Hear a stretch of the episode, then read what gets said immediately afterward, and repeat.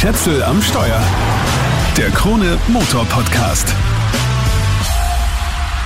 Fast jeder zweite in Europa verkaufte Jeep war bis vor kurzem noch der Jeep Compass.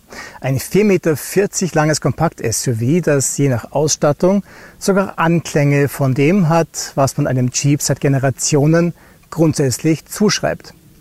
Da darf man sich aber nicht zu viel erwarten, auch wenn im Cockpit eine Low-Taste prangt, die gemeinhin eine Geländeuntersetzung erwarten lässt. Aufklärung folgt. Von außen betrachtet sieht man eben die Offroadigkeit an. Die Front mit dem typischen Jeep-Grill ist unten abgeschrägt, was gut ist für den Böschungswinkel. Man erkennt Bodenfreiheit.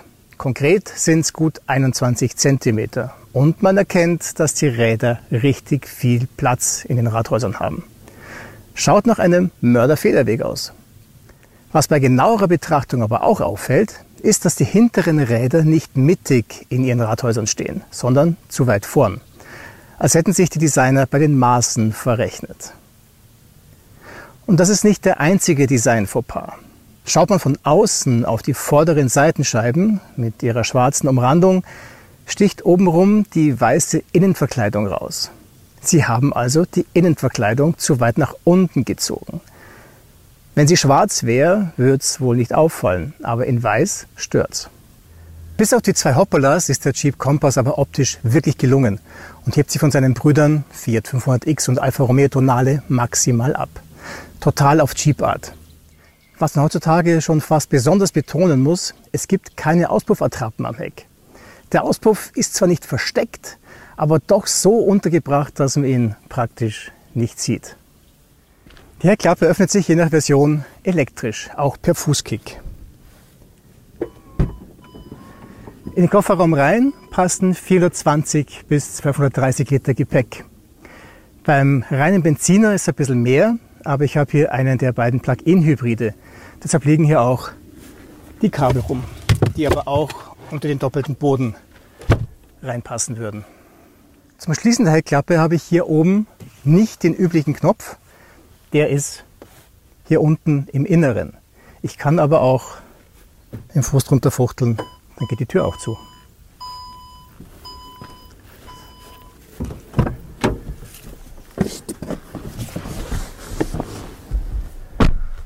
Noch ein kurzer Blick auf die Rückbank.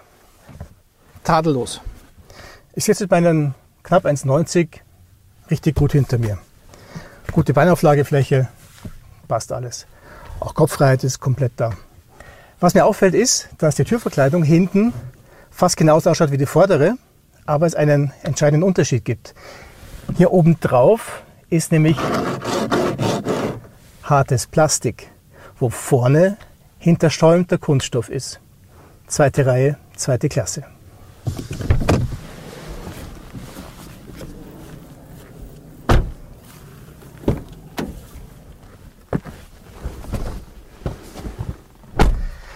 Schade, dass die Türen ein bisschen blechern klingen.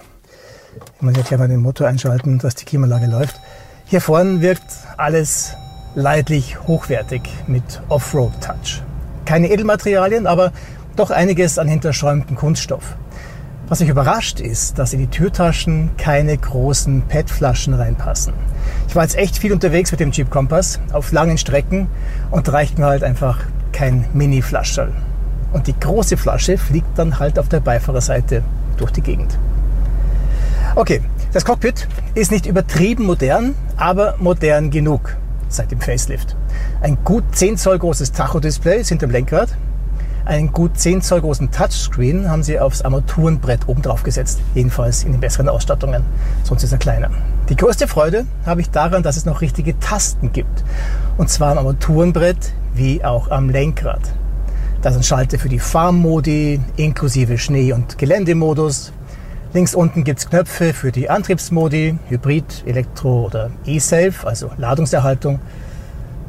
Ja, ein Knopf ist mir aber zu viel und das ist der für die Tankklappe. Freunde, kann man die nicht einfach in die Zentralverriegelung integrieren, wie das andere auch machen? Okay, dafür muss man dann keinen Tankdeckel aufschrauben. Rüssel rein und gut. Eine Taste verspricht mehr, als sie halten kann. Das ist die Low-Taste.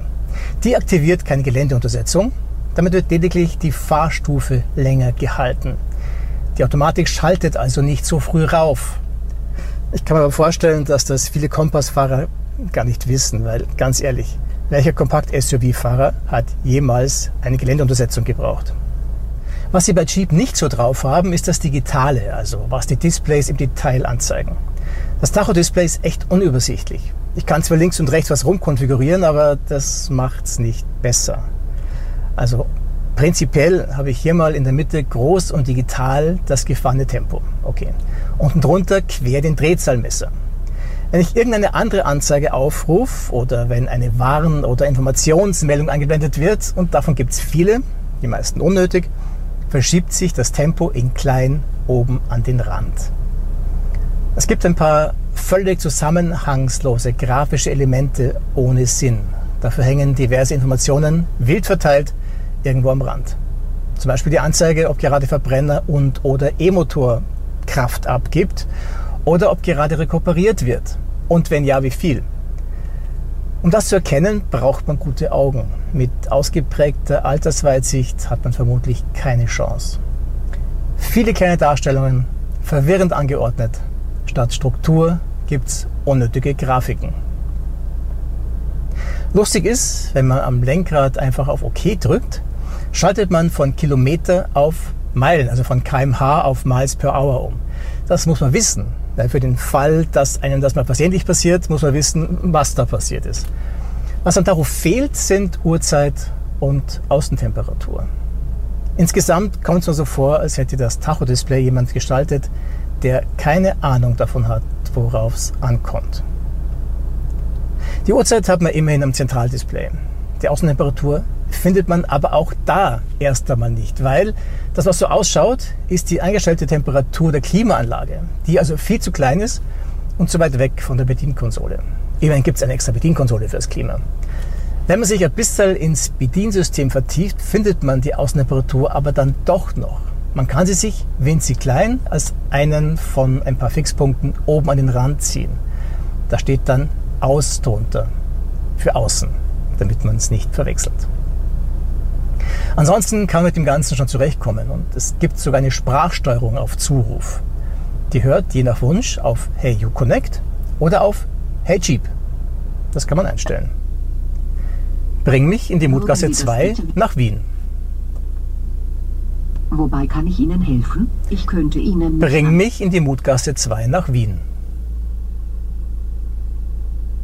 2 Mutgasse, Wien. Möchten Sie die Routenführung starten?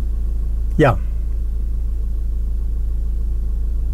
Navigation zu 2 Mutgasse, Wien wurde gestartet. okay. Das passt ganz gut. Das geht recht schnell. Ich würde trotzdem mit Google Maps über Apple CarPlay navigieren. Das geht auch drahtlos und man kann das Handy auch induktiv laden. Um 11.26 Uhr. Danke. Okay, fahren wir eine Runde.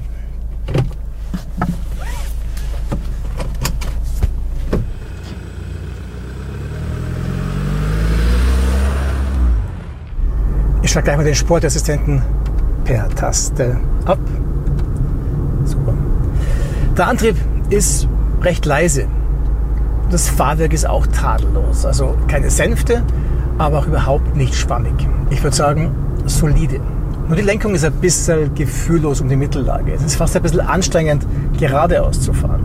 Da muss man echt aufmerksam sein.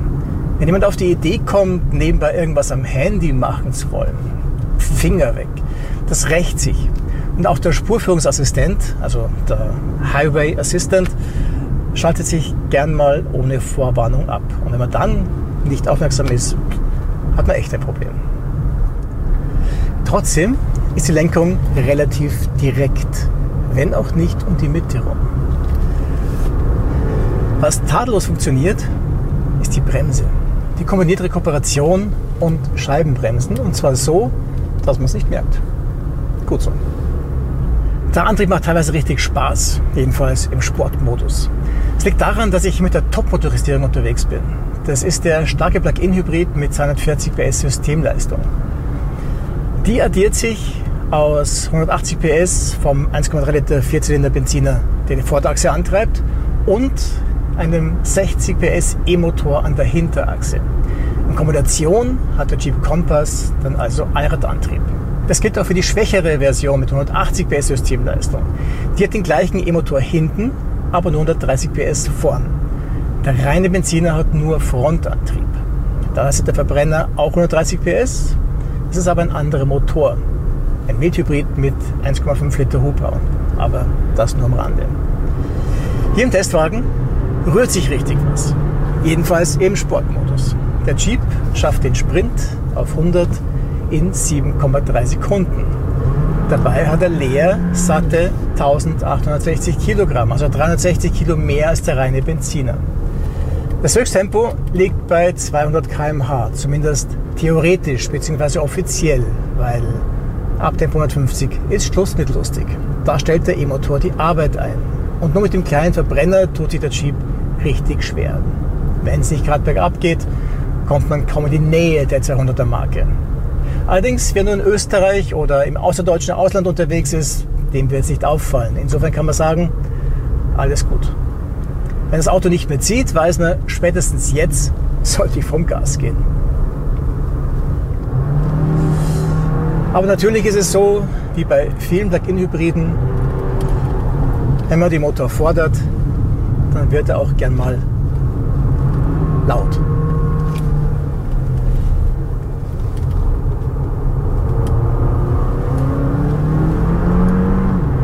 Aber er zieht gut.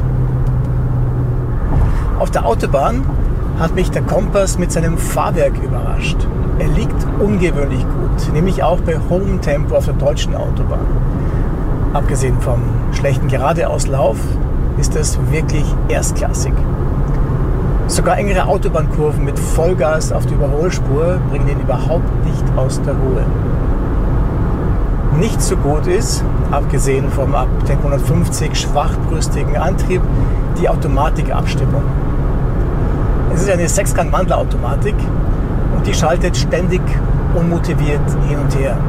Vor allem im Sportmodus. Aber den braucht man, wenn man vorwärts kommen will. Sogar wenn man ganz entspannt mit dem Format dahin cruist, ist es ein dauerndes Rauf- und Runterschalten. Und es ruckt jedes Mal ziemlich. Und auch die Abstimmung zwischen E-Motor und Verbrenner ist alles andere als harmonisch. Das macht längere Strecken ein bisschen mühsam. Noch was fällt auf der Autobahn auf. Die Motorhaube zittert total, als würde sie gleich abheben. Das ist ein Phänomen, das ich von einem früheren Honda Civic kenne. Nicht gerade vertrauenerweckend. Die gute Nachricht, bis jetzt hat es gehalten. Apropos halten. Halten muss man relativ oft. Wenn der Akku leer ist, muss man mit 9 Liter Verbrauch rechnen. Deutschland können es auch weit über 10 sein. Der Tank fasst aber nur 36,5 Liter statt 55 Liter wie beim Verbrenner. Spätestens alle 350 Kilometer sollte man beim Aussteigen also nicht vergessen, die Tankklappe zu entriegeln. Das sind fast schon Elektroauto-Verhältnisse, nur dass hier das Tanken schneller geht. Apropos Elektro. Die Batterie speichert 11,4 Kilowattstunden. Damit kann man natürlich auch rein elektrisch fahren. Das soll bis Tempo 130 funktionieren, wobei man da mit dem Gasfuß geduldig sein muss, sonst schaltet sich der Verbrenner dazu. Offiziell werden 47 bis 49 Kilometer Reichweite angegeben. Gemächlich, mit nur wenig Autobahn, bin ich auf 42 Kilometer gekommen. Das ist nicht die Welt, aber auch nicht nichts. Noch ein Wort zu den Preisen. Basispreis für den Einstiegsbenziner ist 38.000 Euro. Der starke Plug-in-Hybrid ist erst ab der drittbesten von sieben Ausstattungslinien zu bekommen und kostet mindestens 46.000 Euro. Ein Schnäppchen ist das nicht. Zeit für ein Fazit. Der Jeep Compass ist ein Auto, das alte und neue Welt verbindet, wenn auch teilweise nicht ganz geschmeidig. Die Bedienung ist teilweise angenehm analog, die Programmierung der Displays lässt aber zu wünschen übrig. Der Plug-in-Hybrid ist bis 150 km/h spritzig, aber die Automatiksoftware bräuchte dringend ein Update. Tadellos ist das Fahrverhalten, abgesehen von der gefühllosen Lenkung und dem Geradeauslauf. Am besten fühlt sich der Kompass im City-Dschungel an und wohl auch im Gelände. Da geht er auch bei knapp einen halben Meter tiefen Wasserdurchfahrten nicht unter. Im übertragenen Sinne gilt das auch auf der Straße. Da wirkt er richtig individuell. Ein Gesicht in der Menge mit viel Jeep-Tradition, zumindest optisch. Das war's für den Moment. Wenn dir der Podcast gefallen hat, dann abonniere den Kanal doch bitte. Schätzel am Steuer, den Krone Motor Podcast, gibt's überall da, wo es Podcasts gibt. Ciao, bis zum nächsten Mal.